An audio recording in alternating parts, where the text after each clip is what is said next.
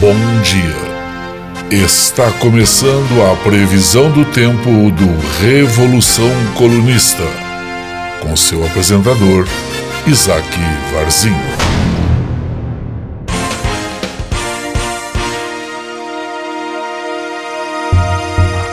Olá, tenho uma ótima dica para você hoje. Uma, uma, uma, proposta que não parece tão boa como esses golpes de propaganda de YouTube dizendo que você vai ficar rico se investir em ações agora mesmo, ou que vai ganhar 20 mil reais por mês gravando vídeos com seu próprio celular. Não, é algo bem mais interessante. Que tal ser um apoiador financeiro do Revolução Colunista? Somos um canal de conteúdo que está no YouTube, com vídeos semanais, podcasts no Spotify, estamos no Telegram e em todas as redes sociais, além de termos uma comunidade exclusiva para apoiadores, onde rola muito mais conteúdo, lives e chats exclusivos. E sabe o que é melhor de tudo? Você ajuda a gente a pagar o nosso aluguel. Olha só que proposta maravilhosa. Você não vai perder essa, não é mesmo? Acesse o link de nossa campanha de financiamento coletivo na descrição desse podcast ou em nosso YouTube, youtube.com/barra Revolução Colunista e saiba mais. Faça um gerador de conteúdo à esquerda do Brasil um pouco menos pobre. Um pouco menos pobre. Um pouco menos pobre. Um pouco menos pobre. E em Vitória, a Polícia Civil do Espírito Santo prendeu na madrugada de hoje o homem suspeito de estuprar e engravidar a sobrinha de 10 anos em São Mateus, no interior do estado. Em nota, a corporação afirmou que o suspeito que estava foragido foi encontrado na região metropolitana de Belo Horizonte. Mais cedo, o governador do Espírito Santo, Renato Casagrande, do PSB, já havia anunciado por meio de suas redes sociais a prisão do suspeito. A nossa polícia efetuou nessa madrugada a prisão do estuprador da menina violentada no interior do Espírito Santo, que sirva de lição para quem insiste em praticar um crime brutal, cruel e inaceitável dessa natureza. Detalhes da operação serão repassados pela equipe de segurança ainda hoje, escreveu o governador no Twitter. A menina violentada recorreu à justiça que autorizou a fazer o aborto. No entanto, a unidade de saúde indicada para fazer o procedimento, o RUCAM, Hospital Universitário Cassiano Antônio Moraes, em Vitória, recusou-se a fazer o aborto, alegando que a menina não se encaixava nos critérios do Ministério da Saúde.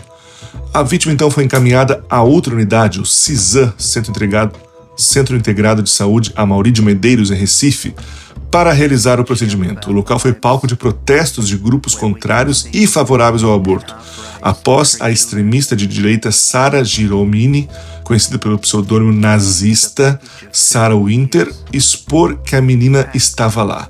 E agora eu quero saber quem foi que passou os dados da menina para Sarah Winter. Um processo desse corria em segredo de justiça. Quem é que tinha acesso a esses dados? Alguém de dentro do governo? Isso com certeza, mas quem? A amiga e ex-patroa da Sarah Winter? Da Maris Alves? Terá sido da Maris Alves, a rainha dos baixinhos evangélicos, que forneceu os dados da menina violentada para expor isso na internet? E o que, que aqueles cristãos estavam fazendo lá? Eles estavam protestando para que uma criança de 10 anos fosse obrigada a ter um filho? Por quê? Porque foi Deus que colocou aquele filho na barriga dela? Que Deus é esse? Ou ele é um estuprador ou ele é um cúmplice. E tem mais, é só sobre o aborto que os crentes têm para reclamar? Talvez seja, sabe por quê? Porque na Bíblia não diz nada sobre o aborto, então deve ser pecado. É fácil dizer que é pecado. Mas e sobre o estupro, sobre o incesto, e sobre a pedofilia? Sobre isso eles não vão falar nada sobre esse, nesse caso? Eu acho que eles não vão falar nada, sabe por quê? Porque a Bíblia está cheia desses casos. E não como casos condenáveis, mas como exemplos, como as, as histórias dos atores principais da Bíblia. Abraão e Sara eles eram irmãos. Amnon estuprou Tamar e ambos eram filhos de Davi. Tem a história de Ló, que engravidou as duas filhas e ainda botou a culpa nela, dizendo que estava doidão e que elas que estupraram ele. Fica aí a reflexão. E para encerrar essa conversa, deixo com vocês a maravilhosa fala do médico Olímpio Moraes Filho, ele que foi o responsável pelo, pelo aborto da menina, o médico responsável, e já foi excomungado duas vezes da Igreja Católica. Olha, isso é um título que uma pessoa deve ter um troféu em casa, hein? Excomungado duas vezes por já ter feito procedimentos parecidos. Um deles, onde ele fez o aborto de uma menina que tinha sido estuprada e a menina estava grávida com nove anos de idade. Porque essas mulheres morrem, morrem. E essas mulheres que morrem não estão sentadas aqui. Porque, devido ao respeito Paulo Baim, se fosse as nossas filhas, filhas de senadores, de deputados, morressem de aborto, isso aí já tinha, já tinha mudado. Como são mulheres que não estão sentadas aqui, são mulheres pobres, porque no Brasil o aborto não é crime para uma parcela da, da população, que tem um aborto seguro nos hospitais. Discordo totalmente que os médicos têm interesse em ganhar dinheiro. Assim, os médicos que fazem aborto ilegal, que eu nunca fiz, que continue assim, porque ele cobra dois, três mil reais. No dia que o SUS começar a fazer, eles vão perder a sua fonte de renda. Um dos médicos mais ricos de Pernambuco, com Aras, que por sinal é muito católico, faz aborto por 3 mil reais, com aspiração no seu consultório. E toda a sociedade sabe, mas ninguém vai prender, porque ele atende as amantes dos deputados, dos senadores e suas filhas da população que tem dinheiro. Se atendesse pessoas pobres, estaria preso.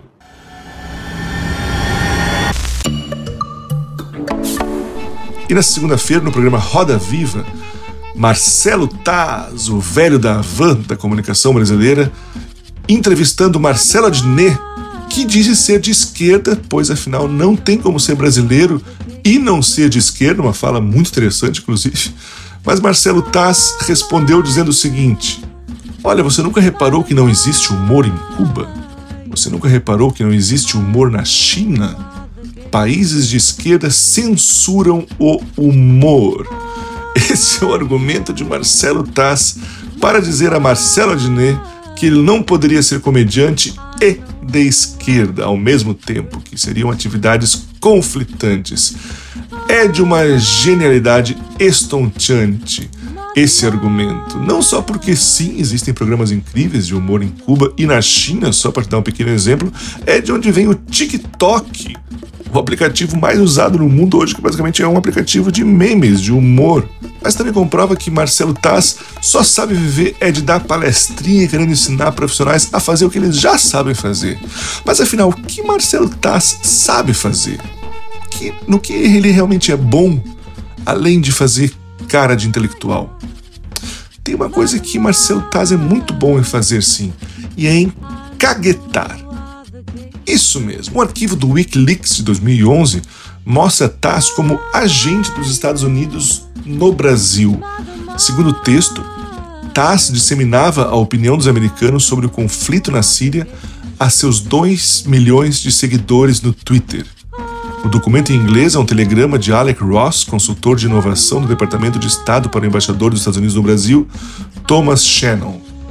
Isso ricocheteou na mídia social brasileira e foi amplificado para 10 milhões de pessoas que leram o conteúdo que lançamos, reportou o consultor. Um outro telegrama da então secretária do Estado Hillary Clinton sobre o digital influencer brasileiro Marcelo Tass diz que esta é uma ótima notícia e um exemplo muito poderoso do que você conseguiu realizar. Cultivar influenciadores de mídia social com o objetivo de validar e ampliar nossa mensagem sobre a Síria. É isso aí, minha gente. Marcelo Taz, o ícone da infância de muitos brasileiros com o professor Tiburcio, não passa de um bunda mole a serviço do governo americano. Mais um, né? Isso é o que mais tem hoje por aí. É pagador de pau para o governo americano, tentando desqualificar o brasileiro.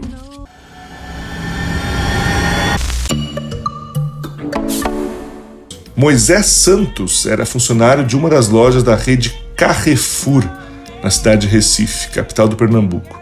Na manhã dessa terça-feira, 18, ele passou mal e acabou morrendo durante o horário de trabalho. Após constatado o falecimento do trabalhador, a direção do supermercado reagiu rapidamente, mas priorizando o funcionamento do negócio. Escondeu o corpo em um corredor lateral e o manteve ali durante ao menos duas horas, cercado por guarda-sóis de patrocinadores de cerveja até a chegada de uma ambulância do IML por volta do meio-dia. Enquanto o corpo de Moisés estava oculto, a loja se manteve funcionando normalmente e também continuou aberta após o corpo ser levado. O caso foi denunciado por clientes que tiraram fotos dos guarda-sóis do patrocinador de cerveja cobrindo o corpo e publicaram nas redes sociais. Talvez você esteja se perguntando qual era esse patrocinador de cerveja, eu não sei exatamente, mas pelas fotos os guarda-sóis eram verdes. Vocês acham que quando Chico Buarque falava do cara que morreu na contramão atrapalhando o trânsito, aquilo era só poesia de maconheiro de MPB, né? Mas olha, o capitalismo precisa se reinventar. Ele é o próximo degrau, ele é o próximo passo. Não dá mais para ficar perdendo faturamento só porque morre gente. Como diz nossa ex-secretária da Cultura, Regina Duarte, morre gente todo dia. Onde tem a palavra vida, ao lado tem a palavra morte. Não dá para as pessoas serem impedidas de comprar comida processada de péssima qualidade em caixinhas com mensagens motivadoras sobre seu intestino funcionar melhor ou sobre sua família ser mais feliz por não precisar cozinhar e comer comida congelada que só tem como efeito colateral uma caganeira líquida que dura algumas horas só porque morreu alguém? Isso é um absurdo. Está na hora das grandes empresas terem seus próprios fornos crematórios. Morreu alguém, morreu um funcionário, manda direto pro forno, sem atrapalhar o movimento, sem fazer sujeira. Quando a família chegar, já tá lá o potinho com as cinzas. Dá pra até mandar uma lasanha congelada de presente pra família pra eles aquecerem no micro-ondas e fazerem, sei lá, um tipo um, um funeral à noite. Fica aí a dica pros donos do capitalismo, de graça, hein? Se quiserem mandar royalties para esse projeto aí, eu agradeço. Mas oferecer ideia pelo bem do sistema, né, gente? Sabe como é que é? O capitalismo não pode parar, mesmo que morra gente, põe o corpo pro lado, seja funcionário ou seja uma pessoa negra que estava saindo e que o segurança resolveu achar que era um ladrão, matou o cara. Olha quanto trabalho que você vai aliviar de ter que explicar coisa para a polícia. Manda pro seu forninho. Olha, coisa que Hitler já fazia, né? E como o capitalismo se aproxima cada vez mais do nazismo, já que cada vez menos ele precisa do conceito de democracia para se manter vivo, essa ideia é menos distante do que parece ser.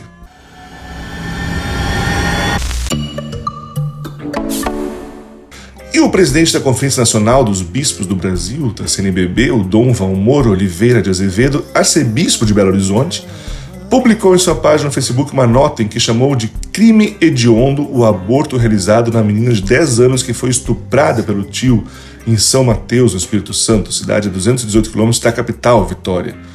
Lamentável presenciar aqueles que representam a lei e o Estado com a missão de defender a vida decidirem pela morte de uma criança de apenas 5 meses, cuja mãe é uma menina de 10 anos. Dois crimes hediondos, escreveu Dom Valmor nessa segunda, dia 17. A violência sexual é terrível, mas a violência do aborto não se explica diante de todos os recursos existentes e colocados à disposição para garantir a vida das duas crianças. Uau! Agora essa notícia me surpreendeu. Um padre católico que diz que a violência sexual é terrível, mas. Três pontinhos.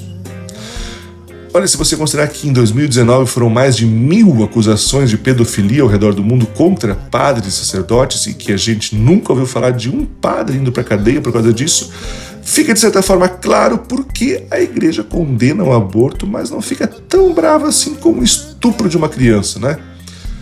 Mas a coisa mais libertadora que pode existir em se viver no ano de 2020, mais de 300 anos depois da Revolução Francesa, é ouvir a opinião da igreja sobre qualquer assunto público, ouvir com atenção, com calma, prestar atenção e depois dizer: legal, mas ninguém se importa.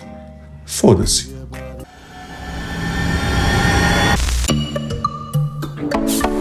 E o Rio de Janeiro, que teve nessa terça-feira um total de 162 mortes por Covid-19. Mas calma, isso não é motivo de tristeza, não é motivo de desesperança, de pessimismo. Muito pelo contrário.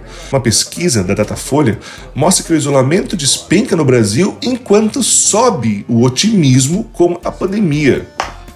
Em 17 de abril, dia que foram confirmadas 210 mortes pela Covid-19 no país, 21% dos brasileiros se diziam em isolamento completo e 50% diziam que só saíam de casa quando era inevitável. Já em 11 de agosto, quando foram confirmados 1.274 mortes, o total de brasileiros que se diziam em isolamento foi de 8%, enquanto a taxa de pessoas que diziam evitar foi de 43%.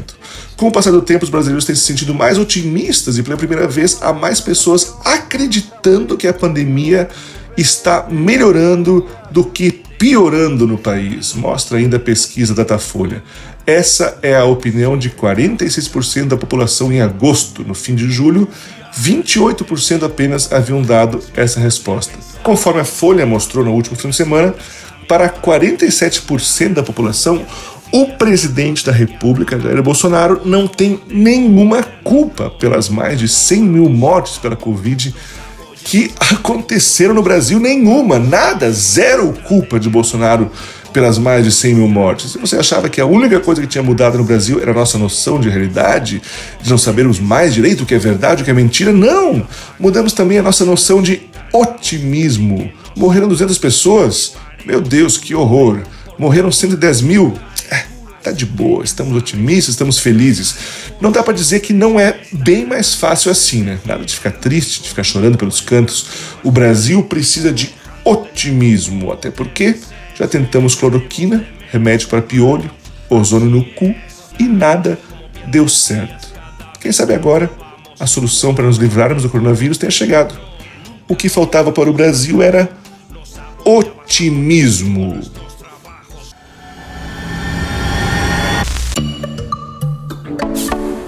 Salvador, na Bahia. Bahia é terra do grande jogador Vampeta. O Vampeta é ele que ontem, mesmo sem saber, teve seu nome relacionado a uma treta de internet graças a um vampetaço que aconteceu no Twitter. Vamos entender. O músico e youtuber Varg Vikernes, da banda de black metal Burzum, precisou trancar o perfil dele no Twitter após a reação de internautas brasileiros a uma publicação onde ele cita o Brasil como um dos países que mais odeia. O tweet listava os 10 países, continentes ou regiões que mais despertam o ódio nele. Israel em primeiro, Estados Unidos em segundo e Índia em terceiro precedem o Brasil e a América do Sul, que ele posicionou na quarta colocação. O internauta perguntou por que Vargas odeia tanto o Brasil e ele respondeu: O que não há para odiar no Brasil? Gostaria de um Brasil completamente despovoado. Isso é quase tudo que estou disposto a dizer aqui. Os comentários feitos pelo músico e youtuber fizeram que diversos usuários brasileiros do Twitter reagissem com deboche, publicando fotos de homens nus, especialmente do ex-jogador de futebol Vampeta. A trollagem chamada na web de Vampetaço foi tão grande que Varg teve que trancar sua conta na rede social. Agora, apenas internautas autorizados por ele podem ver suas postagens. Antes de tornar seu perfil privado, Vikernes havia feito outros comentários sobre brasileiros. Essa onda de postagens é por causa do meu top 10 de países mais odiados. Que bando de Untermenschen! Respondeu a um internauta citando um termo de ideologia nazista utilizada para descrever povos considerados inferiores. Olha, não há nada que possa unir mais o brasileiro do que o ódio contra gringo que fala mal da gente. Eu lembro de episódios como quando os brasileiros superaram os americanos em quantidade de usuários no Orkut. Cada nova inscrição era festejada até virarmos o jogo. Isso foi lá em 2005, 2006, se não me engano. Ou quando da primeira guerra memeal, em 2016, onde os brasileiros atacaram portugueses durante três dias em uma guerra pelo domínio dos melhores memes da língua portuguesa na internet. E obviamente que nós brasileiros vencemos.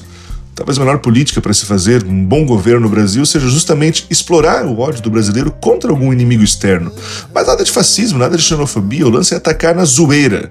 Quando o brasileiro se junta para zoar de alguém, nada mais importa. Somos como uma grande família, um só corpo, uma só alma, um só coração. Somos todos brasileiros. Pelo menos até a crise passar e lembrarmos que alguns de nós, na verdade, são bolsonaristas.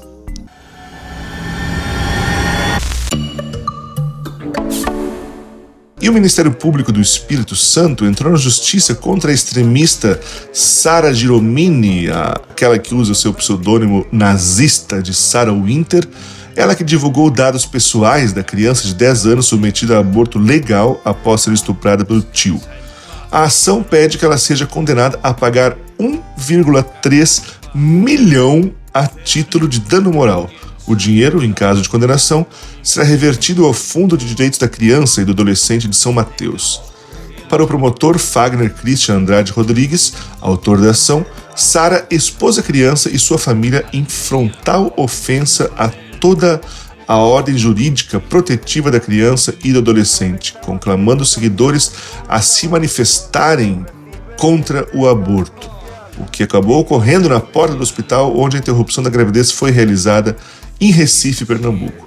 O promotor afirmou que a conduta de Sara está incluída dentro de uma estratégia midiática de viés político sensacionalista que expõe a triste condição de uma criança de apenas 10 anos de idade. Segundo ele, a extremista demonstrou descompromisso com o respeito à Constituição Federal ao tornar público dados que são sigilosos. Olha, minha gente, o Brasil tem sofrido tanto nos últimos anos, são pelo menos sete anos de desgraças diárias que não temos paz, não temos sossego, não temos nenhuma Copa do Mundo para vencer e comemorar. Nos acostumamos a viver um sofrimento emocional, uma tristeza, uma depressão coletiva nesse país. Mas se tem algo que poderia deixar o Brasil feliz, mais do que uma Copa do Mundo, mais do que medalhas na Olimpíada, mais do que uma segunda temporada de Big Brother durante o ano, ou mais do que a volta do horário de verão, se tem algo que deixaria o Brasil inteiro feliz novamente, seria Sarah Winter realmente ter que pagar mais de um milhão pelas suas cagadas. Nossa, eu nem sei dizer como isso me deixaria contente. Provavelmente eu quebraria o isolamento social para sair para a rua gritando e buzinando. O Ministério Público do Espírito Santo tá deixando a gente sonhar. Esses dias falamos por aqui sobre Sarah Winter perguntando quem seria o responsável por ter vazado as informações sobre a criança de 10 anos. Quem passou para ela esses dados? Uma hipótese seria sua amiga e ex-patroa Damares Alves, mas as duas são tão amigas assim, elas são tão conectadas assim uma a outra. Bom, confere aqui o que a Damares Alves acha sobre Sarah Winter. Sara é mais que minha companheira de luta na defesa da vida e da família. Sara é como se fosse minha filha. É minha filha, né, Sara? É minha filha. Orgulho de ser amiga, parceira e mãe de Sara Winter. Olha, veja você, Damaris Alves é mais do que uma amiga de Sarah Winter. Damaris Alves é mãe de Sarah Winter.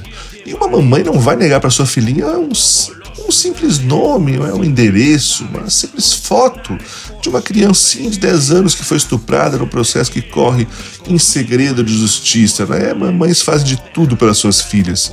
Damares hoje é a ministra mais perigosa de Bolsonaro. Por algum tempo ela era considerada como uma perfumaria, um enfeite tosco para agradar evangélicos, mas cada dia que passa percebemos que ela é sim parte do núcleo duro do governo, parte do projeto cristofascista ideológico Aliás, você lembra quando Damares Alves disse que tem abuso sexual que é prazeroso para as crianças? Porque nem sempre o abuso é, no meu, como no meu caso, com dor, com sangue, com violência. Tem abuso que é prazeroso para a criança, porque o pedófilo sabe como tocar. O abusador sabe onde tocar e às vezes desperta prazer. O nosso corpo foi feito para o prazer. Essa é Damares Alves, a rainha dos baixinhos evangélica, a mãe de Sarah Winter. Eu te pergunto, você deixaria seu filho numa sala com Damares Alves? Eu só depois que meus filhos já têm idade suficiente para saber usar a arma do diálogo, um bom e velho pedaço de pau.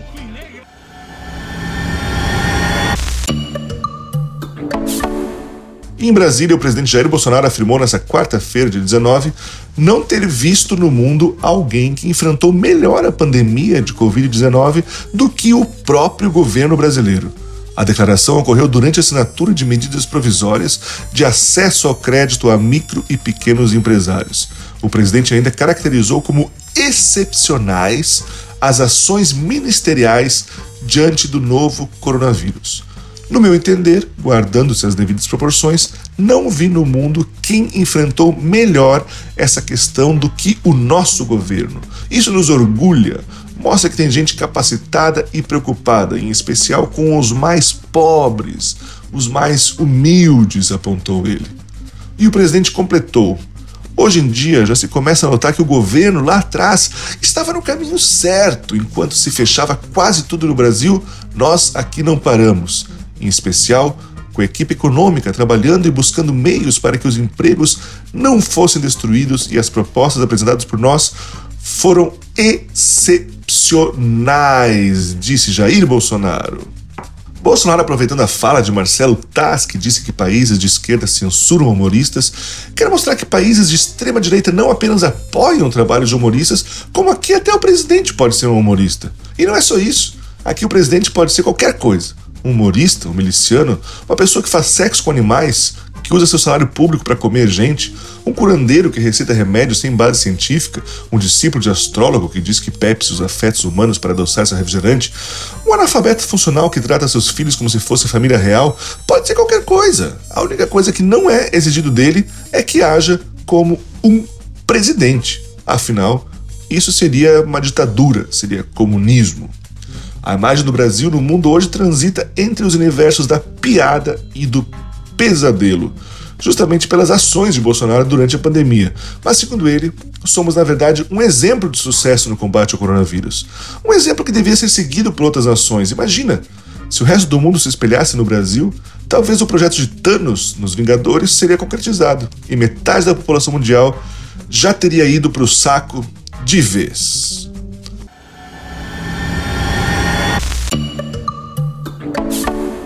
E já que o assunto é Bolsonaro, já que o assunto é humor, vamos a mais uma atrapalhada do nosso presidente. Um homem simples, que gosta das coisas simples da vida. Que obviamente é um miliciano, gente que mata quem sabe demais, que apoia a tortura e a morte de opositores, que se pudesse transformaria rapidamente o Brasil em uma Alemanha nazista tropical, mas que também é uma pessoa comum, um homem normal, que gosta de comer um pão com leite condensado, usando uma camiseta justa de futebol, que faz aparecer aquela hérnia gigante que parece um alien saindo do seu corpo. Um típico brasileiro, e nessa sua simplicidade, em Aracaju, essa semana, o presidente Jair Bolsonaro levantou um anão, confundindo com uma criança, durante uma aglomeração que provocou na capital de Sergipe, na última segunda-feira, dia 17. Mas apenas nessa quarta-feira, dia 19, o vídeo viralizou nas redes sociais.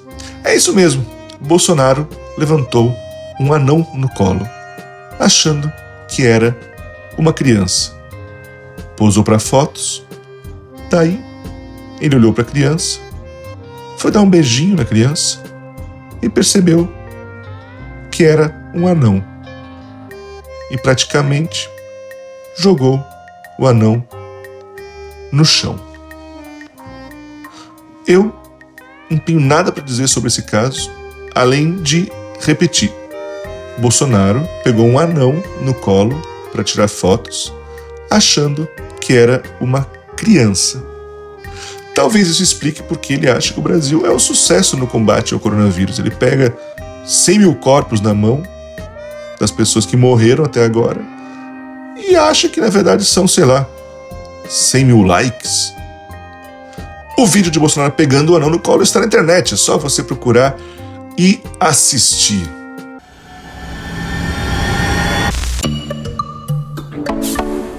E a sexta-feira amanheceu com temperaturas negativas em muitas cidades de Santa Catarina. Árvores ficaram congeladas com água, houve geada e também cincelo quando a neblina congela na vegetação. Apesar de não ter nevado no início da manhã na serra, existe a possibilidade de neve em outras regiões catarinenses ao longo do dia. Fez menos 8,4 graus no Morro da Igreja, entre Urubici e Bom Jardim da Serra, por volta das 4 horas, segundo uma das estações da EPAGRE, órgão estadual que monitora as condições climáticas. Segundo o meteorologista da NSC, Leandro Puchalski, as condições meteorológicas são favoráveis para a neve em outras regiões, não mais na Serra, como ocorreu na noite de quinta-feira. Em Urupema, teve o fenômeno conhecido como cincelo no Morro das Torres, no início da manhã. No local, por volta das 6 horas, fazia menos 7,5 graus, segundo uma das estações da EPAGRE. O frio intenso segue. Nessa sexta-feira, a temperatura máxima em Santa Catarina é de 14 graus no sul do estado e na Grande Florianópolis. No norte deve fazer 12 e no oeste 11. Já na Serra, a máxima deve ser de 8 graus. Olha, o brasileiro ama o frio, o brasileiro ama ver a neve. É como se a gente pudesse ser europeus por alguns momentos. É como se o Natal fizesse sentido. É como se o Papai Noel fosse bem-vindo ao nosso meio, mesmo em agosto. Por alguns instantes faz sentido usar toucas, luvas, cachecóis, cirolas, duas meias, aquela camiseta de festa universitária por baixo dos casacos, mas nada disso se compara ao prazer do brasileiro em construir bonecos de neve. Essa é de longe a melhor parte da neve no Brasil, quando nosso povo mostra seu talento para as artes, para a escultura, e ao invés de se espelhar, por exemplo, no Olaf, com formas equilibradas, relações de volume entre cabeça, tronco e pés. Não, os bonecos de neve brasileiros que povoam a internet por esses dias lembram mais o próprio Brasil. É como se as pessoas tomassem LSD e depois entrassem num túnel do terror, tipo aquele que tem no Beto Carreiro, sabe? Seu cérebro frita entre pavor e derretimento da realidade, e então, ao invés de ir para debaixo das cobertas chorar, o indivíduo faz o quê? Um boneco de neve, obras de arte maravilhosas, efêmeras como a vida. Minha dica para você nesse final de semana é acompanhar as fotos dessas obras de arte na internet. Procure por boneco de neve brasileiro no Google, no Instagram, no Facebook, qualquer lugar. A experiência é maravilhosa.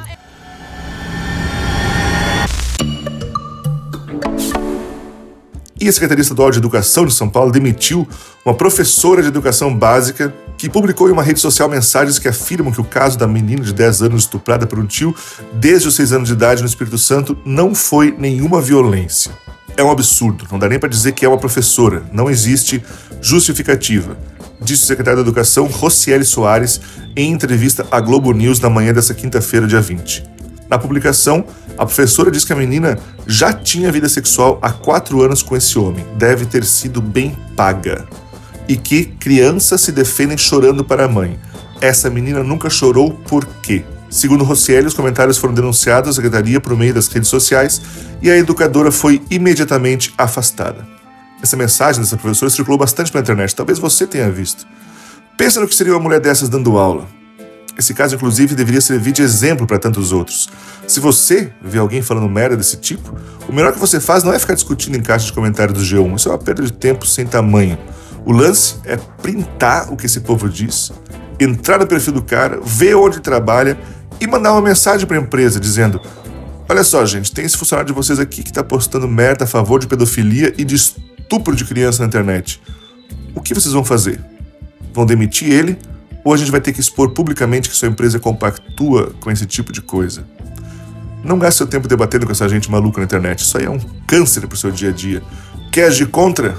Como tudo na vida, tem que atacar nas bases econômicas. Ali é onde as coisas mudam, ali é onde o bicho pega.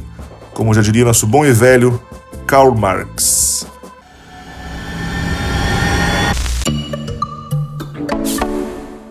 Rio de Janeiro, terra da família Bolsonaro, que ontem sentiu a prisão de um grande amigo seu.